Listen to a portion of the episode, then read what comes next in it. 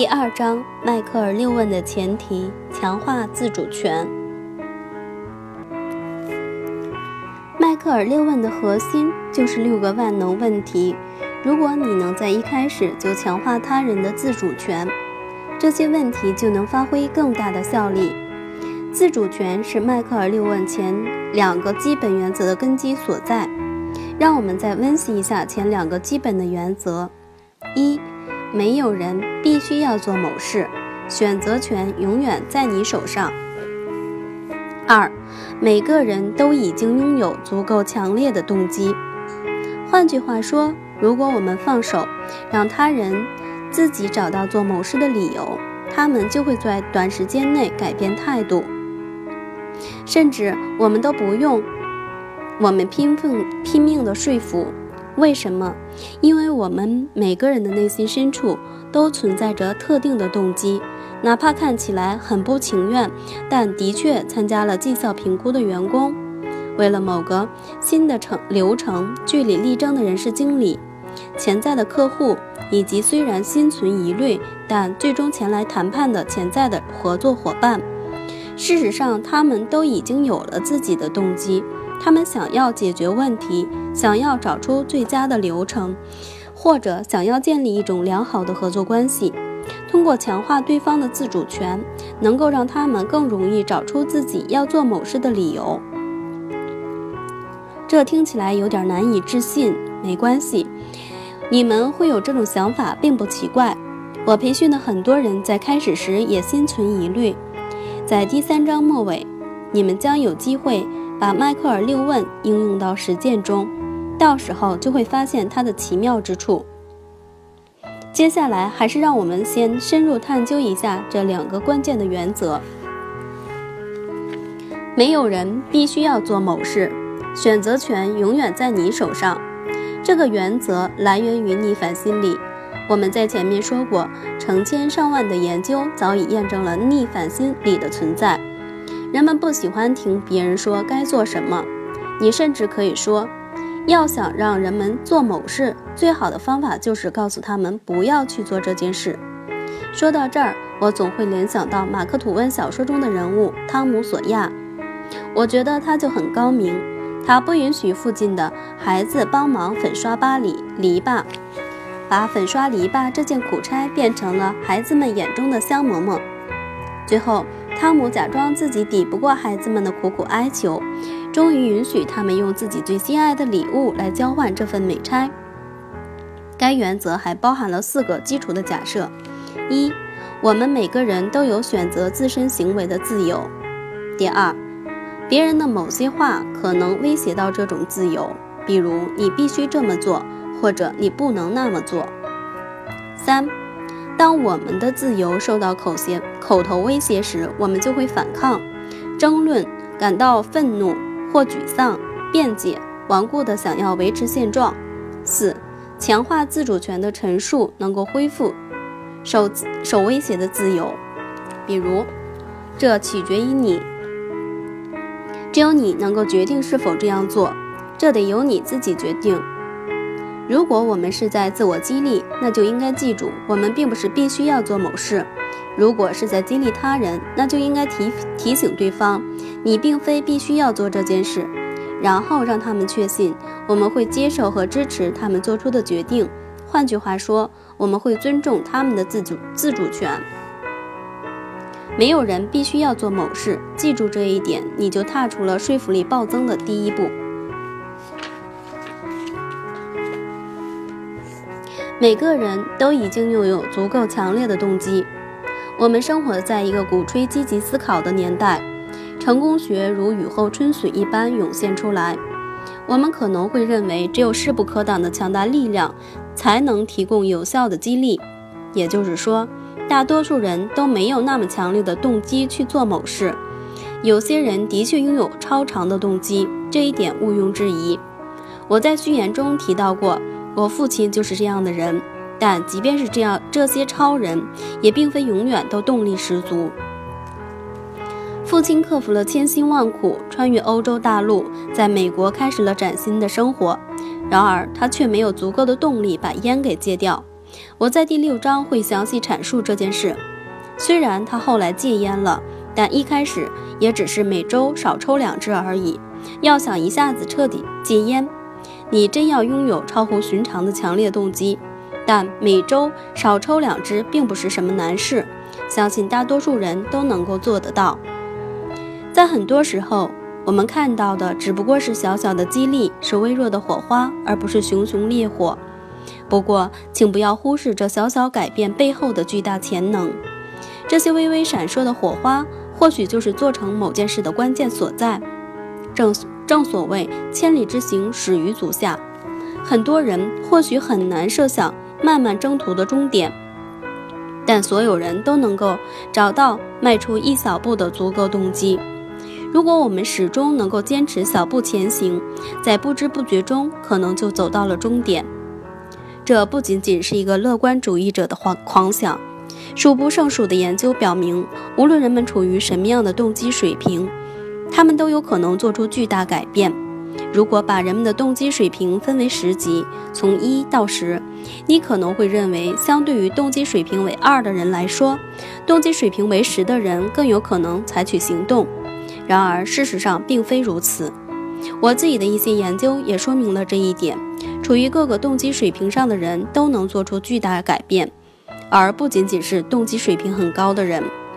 研究还表明，人们更容易受到自身意愿和欲望的激励，而不是外部压力。无论是威胁、承诺、金钱奖励，还是荣誉称号，都无法与我们的内在、内心深处的动机相媲美。这些外部的因素很难真正点亮我们的心灯。心理专家一直试图设计一份完美的调查问卷，以便预测。激励对象未来的表现，为此他们已经尝试了很多年，但迄今为止也没能成功。为什么？因为动机完全是一种个人行为，你的动机就存在于你的内心深处，只有你自己能够触及。无论我的提问技巧多高超，无论我设的调查问卷多复杂，我都不可能真正找出促使你最终采取行动的根本原因。只有一个人能够点燃你那盏神秘的心灯，那个人就是你自己。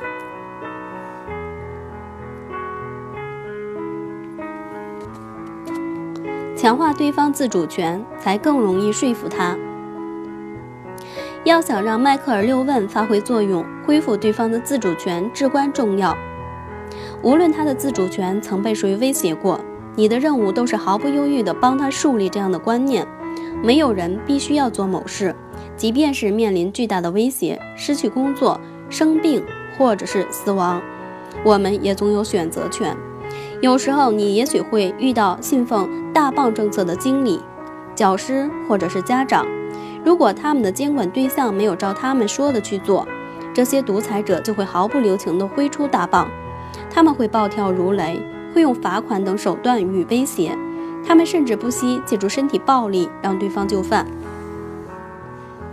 他们使用的方法在短时间内或许是有效的，但从长远来看，强权总会渐渐失效。孩子们会变得叛逆，或者是畏畏缩缩；学生们会辍学，或者转到另外一个班级；员工会辞职转岗，或者开始用磨洋工的日子混日方式混日子。如果你正试图帮助这些受害者，或者你正试图为自己此前的独裁行为做些补救，你可能需要额外花些时间，以便帮助对方强化自主权。我此前遇到过一位主管，他被刚调入自己部门的一名员工搞得焦头烂额。用他自己的话说：“这个家伙看起来真是个刺儿头，是他共事过的最懒惰、最没有进取心的人。”他上班总是迟到，总是无法按时完成任务。他吃个午饭要两个小时，而且粗心大意，大错不犯，小错不断。如果你需要为缺乏动机的海报找个模特，这家伙绝对是最佳人选。然而，查过他在上一个部门的工作绩效后，这位主管大吃一惊，同时也甚为不解。他的绩效记录堪称完美，他此前的主管对他的评价也非常高。同样一名员工在两个部门的表现竟然有如有如天壤之别，问题到底出在哪儿呢？后来他终于弄明白了，原来他之前的主管是一个办公室独裁者，所有为他工作的员工都承受着巨大的压力。这个部门的员工流动率在全公司是最高的，招聘和培训费用也都居高不下。在高压统治下，员工的绩效的确都是完美的，但只要一有机会，员工就会想方设法调出该部门。此前的高压统治让这名员工心中蒙上了一层阴影，他已经失去了把工作做好的动机。借助迈克尔六问，新主管可以强化这名员工的自主权，进而激发出他的潜在动机。这的确需要一些时间，不过他最终还是做到了。这名员工开始进入工作状态，取得的绩效甚至比以前还要优秀。此外，他还成了他最忠诚的员工，工作时的投入程度和热情更是无人能及。这位主管在电子邮件中对我说：“我曾经怀疑过你的方法，不过我很高兴你是对的。”没有什么比发自内心的动机更强大。我培训过很多经理、医生和教师，当他们要帮助别人重新树立自主权时，有时候会觉得非常郁闷。一名经理说：“我从来没让那家伙做过任何事，可现在却要花费大把时间在他身上，只是为了让他感觉更舒服一些。为什么啊？”一名教师抱怨说：“我总是给学生们自由选择的空间，为什么还要不断证明我跟其他老师不一样呢？”你做什么并不重要，即便你从来没有威胁过对方的自由，也肯定有其他人做过这样的事。医生可能说过他必须戒烟，女朋友可能说过他必须注重穿着，老师可能说过他必须做家庭作业。他之所以怀有抵触情绪，上述这些人都脱不了干系。从他的角度来看，生活中总有人告诉他他必须要怎样，对此他早就厌倦了，早就受够了。他会把你视为又一个试图威胁他自主权的家伙，所以根本不打算理你。要想打开心门进行沟通，你就必须首先帮他恢复自主权。如果此前有很多独裁者威胁了他的自主权，你还必须考虑到这些威威胁的累加作用，并尽你的最大努力去予以化解。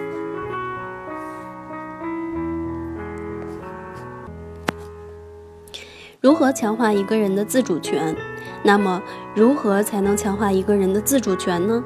做到这一点并不难。一，在合理的范围内。采用最能够强化自主权的措辞。如果你面对的是自己的伴侣、客户或者是业务伙伴，你可以尝试一切都让对方做主。这是你的选择，不是我的。这完全由你决定。你是自由的，你想做什么就做什么。我不能帮你做出选择，主意还得你自己拿。如果你是家长、雇主。主管或者必须对结果负责的人，你的措辞可能要略加改动，以便留有留出回旋的余地，让对方的选择处于可控范围。在这个问题上，你得自己做决定。就目前而言，我感兴趣的是你的理由，不是我的理由。虽然其他人也有自己的观点，不过只有你能做出这个决定。只有你能决定自己想做什么。当然了，你的选择必然会带来一定的后果，不过这依然是你自己的选择，也是你自己选择的后果。有些经理、家长和其他的权威人士觉得这种方法跟他们平时的做法差异太大，刚开始使用时并不那么得心应手。如果你想尝试这种方法，但又有些担心的话，可以提前准备好一两句强化自主权的措辞。很快你就会发现，强化一个人的自主权简直易如反掌。二，如果确实面临困境或者不公平，说出来，但依然要对方自己承担责任。对方可能会说某事做起来太难，或者说不公平，与此前不一致。如果你也认可，那就说出来。即便你不认可，也要表示你能理解对方的观点。比如说，这看起来好像对你不公平，我能理解。要尊重他看待事物的方式，同时要坚持让他对自己的行为负责。我曾经认识一名经理，他必须贯彻一项新的规则，但该规则遭到一名员工的反对，员工就此提出过申诉，但问题并没有解决。这名经理想到了我教给他的强化自主措辞、自主权措辞，于是就对员工说：“我知道你在对抗这项规则，我也明白你为什么觉得它不太公平。可是规则就是规则，而且你的申诉到目前为止也没有得到答复。对此你打算怎么办？”请注意，这名经理并没有告诉员工应该怎么办，而是问他打算怎么办，从而强化了员工的自主权。员工的回答是这样的。既然我在对抗这项规则，那我就不会遵守它了。如果没有使用迈克尔六问，这名经理就会陷入权力斗争中，坚持让员工遵守规则。相反，他现在对员工说的是：“我明白你的意思，我只想强调一点，你不是非得遵守这项规则不不可，其他规则也是一样。你永远都不是非遵守不可，因为你总有选择的权利。不过，让我们假设一下。”如果你遵守了这项规则，就算只是暂时性的，对你来说可能意味着什么？员工想了一会儿，然后回答说：“如果他们看到我遵守规则，那么即便我依然持反对意见，在听证的时候，我的可信度也会更高一些。”这名员工本打算继续与规则对抗下去，但由于经理给了他选择的自由，他最终自己决定暂时遵守规则。经理的这种做法不仅避免了权力斗争，而且还维护了上下级之间的良好关系，可谓一箭双雕。后来他对我说：“如果我坚持要他遵守规则，我知道他肯定会继续对抗下去。但我尊重他的自主权，而且给他留出了自由选择的空间，从而取得了双方都比较满意的结果。”三，坦率真实的表明你想要什么。没有人喜欢受人操控。为了确保你不会操控他人，方式之一就是坦率地表明你的意图。我很希望你能准时上班。坦白说，在过去一个月里，你每周至少有两天迟到，这让我们俩都挺没面子的。我们此前谈过这个问题，现在看来情况并没有好转。我试图让你按我的方式做事，当然了，这是因为我也得向自己的上司汇报。不过说到底，要不要按时上班，还是取决于你。所以我很想听听你的想法，在接下来的五个工作日里，你为什么想要按时上班？如果你的确做到了，对你又有什么好处？上面的最后一句就是迈克尔六问中的第一句：你为什么想做这件事？之前的陈述都是为了强化自主权所做的铺垫。你在陈述中并没有承诺任何的东西，你没有说他什么时候来上班都可以，也没有说你会跟自己的主管求情以便为他开脱。你要表达的意思很明确，是不是按时上班得他自己决定？你以为没有违背逆反心理法则，你为员工留出了选择的空间，让他自己找出按时上班的理由。四，要让对方意识到可能产生的不良后果。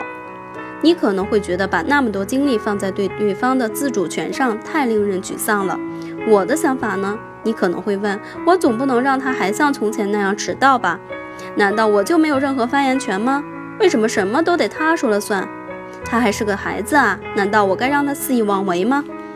事实上，如果你愿意，你完全可以在自己的权利范围内采取任何措施。比如，你可以依据公司政策开除或者是处罚员工；你可以对恋人表达愤怒，可以从情感上冷落对方，甚至分手；你可以对自己的孩子严加管教和约束；你有责任把后果的严重性告诉对方。家长可以对孩子说：“如果你的成绩一直这样，你可能就上不了大学了。”然而，不管你怎么说，对方依然拥有自身选择自身行为的自由，除非是在非常极端的情况下，比如精神病患者或者是依法律必须受到监控的无行为能力人，否则成年人永远都可以自由地做决定，即便这种决定对他们来说是毁灭性的，即便这种决定看起来非常愚蠢、非常危险。从某种程度上来说，孩子也能自由地决定自己要做什么，不管是好是坏。既然我们不能时刻盯着他们，我们就应该学会放手，学会让他们去面对自身行为带来的所有后果。这对我们来说也是一种解脱。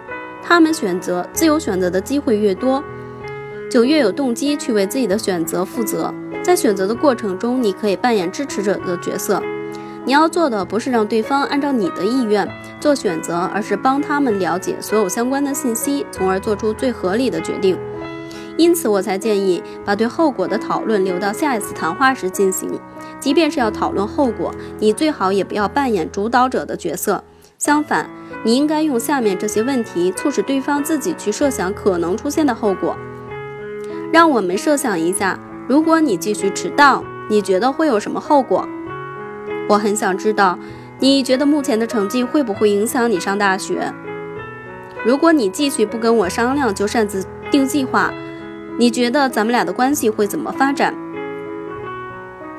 我们希望你的谈话对象能够意识到自己的行为可能导致怎样的后果，从而做出发自内心的选择，而不仅仅是在逆反心理的作用下意气用事。然而，真正发自内心的选择离不开真正的自主权。在心理学研究中，有一个非常有趣的领域——内在激励与外在激励。换句话说，人们是在为自己做事，还是为了奖励做事？结果显示，内在激励的力量远比外在激励大得多。事实上，在某些时候，当你为他们提供奖励时，你奖励的行为却逐渐减少了。心理学家爱德华·德西曾经做过一个著名的实验，他随机抽调了二十四名心理学专业的大学生去做智力拼图游戏。理论上来说，这些拼图具有不错的内在激励性，因为可以用它们拼出很多不同的图形，这激励着学生们不断探索、研究新的拼法。实验分为三个阶段。第一天，所有的学生都对研究人员说，他们觉得这个游戏很有趣、很好玩，甚至有些人把休息时间也用来钻研。到了第二天，研究人员把学生分成了两组，并为其中一组学生提供奖励。只要他们在指定时间内完成四种拼法，就可以获得一美元。另外一组学生还像第一天一样没有奖励。接下来发生的事情，你可能已经猜到了。在第二天的实验中，得到奖励的学生们不再像第一天那样把大部分的休息时间也花在拼图上了。到了第三天，奖励取消了。即便如此，第一组学生的积极性也没有恢复到第一天的水平。与此同时，一直没有奖励的学生依然对这个游戏乐此不疲。他们把更多的休息时间花在寻找新的拼法上。大量的商业研究也得出了非常类似的结论。比如说，很多研究发现，奖金并不能让员工更加积极地投入工作，相反，他们可能会挖空心思走捷径，糊弄老板，或是采取其他骗取奖金的手段。我的意思并不是说奖励永远都没用，在很多情况下，外在激励的确能够起作用。最重要的是要把握好内在激励和外在激励之间的平衡，并坚定地把内在激励放在首位，依据自己的理由做好工作，能够带来发自内心的满足感。越来越多的研究表明，内在激励是确保工作绩效最可靠的方式。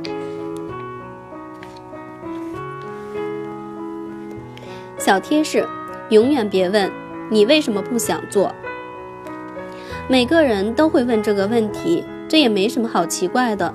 正如第一章所述，在试图说服他人时，很多人都会在为什么不愿意做某事的原因上纠缠不休。我们会提出下面这些问题：你为什么不想做？是什么阻碍了你？你觉得自己为什么会遇到这么多困难？研究表明，关注人们的抵触情绪只会让他们抵触得更强烈，但强化人们的自主权和内在动机则会带来更积极的结果。举例来说，如果人们听说了健康的益处而不是不健康的危险，人们就更有可能做出有益健康的行为，健康饮食、锻炼身体、服用药物等等。这就是所谓的报酬框架效应，或者是或者叫积极信息框架效应。报酬框架有效，是基于社会学家们一再发现的那些常识和事实。人们不愿意去做他们觉得困难的事情。以任何方式改变你的行为，听起来都不是一件容易的事儿。无论是减肥、按时完成任务，还是其他同，还是其他的事情。如果你问人们为什么不做某事，那它的难度听起来就更大了。那么，哪一种方式才能带来积极影响呢？把对话的焦点从困难转向潜在的好处，就是一个不错的方法。这种行为可能为你带来哪些好处？你为什么想要做这件事情？如果所有障碍都奇迹般的消失了，你为什么会想做这件事？以我的经验来看，大部分人习惯于看到事物的消极面。要想换一个角度看问题，就需要进行有意识的操练。请大家想一想，你可能为什么想要在这方面付出努力？这能给你带来什么好处？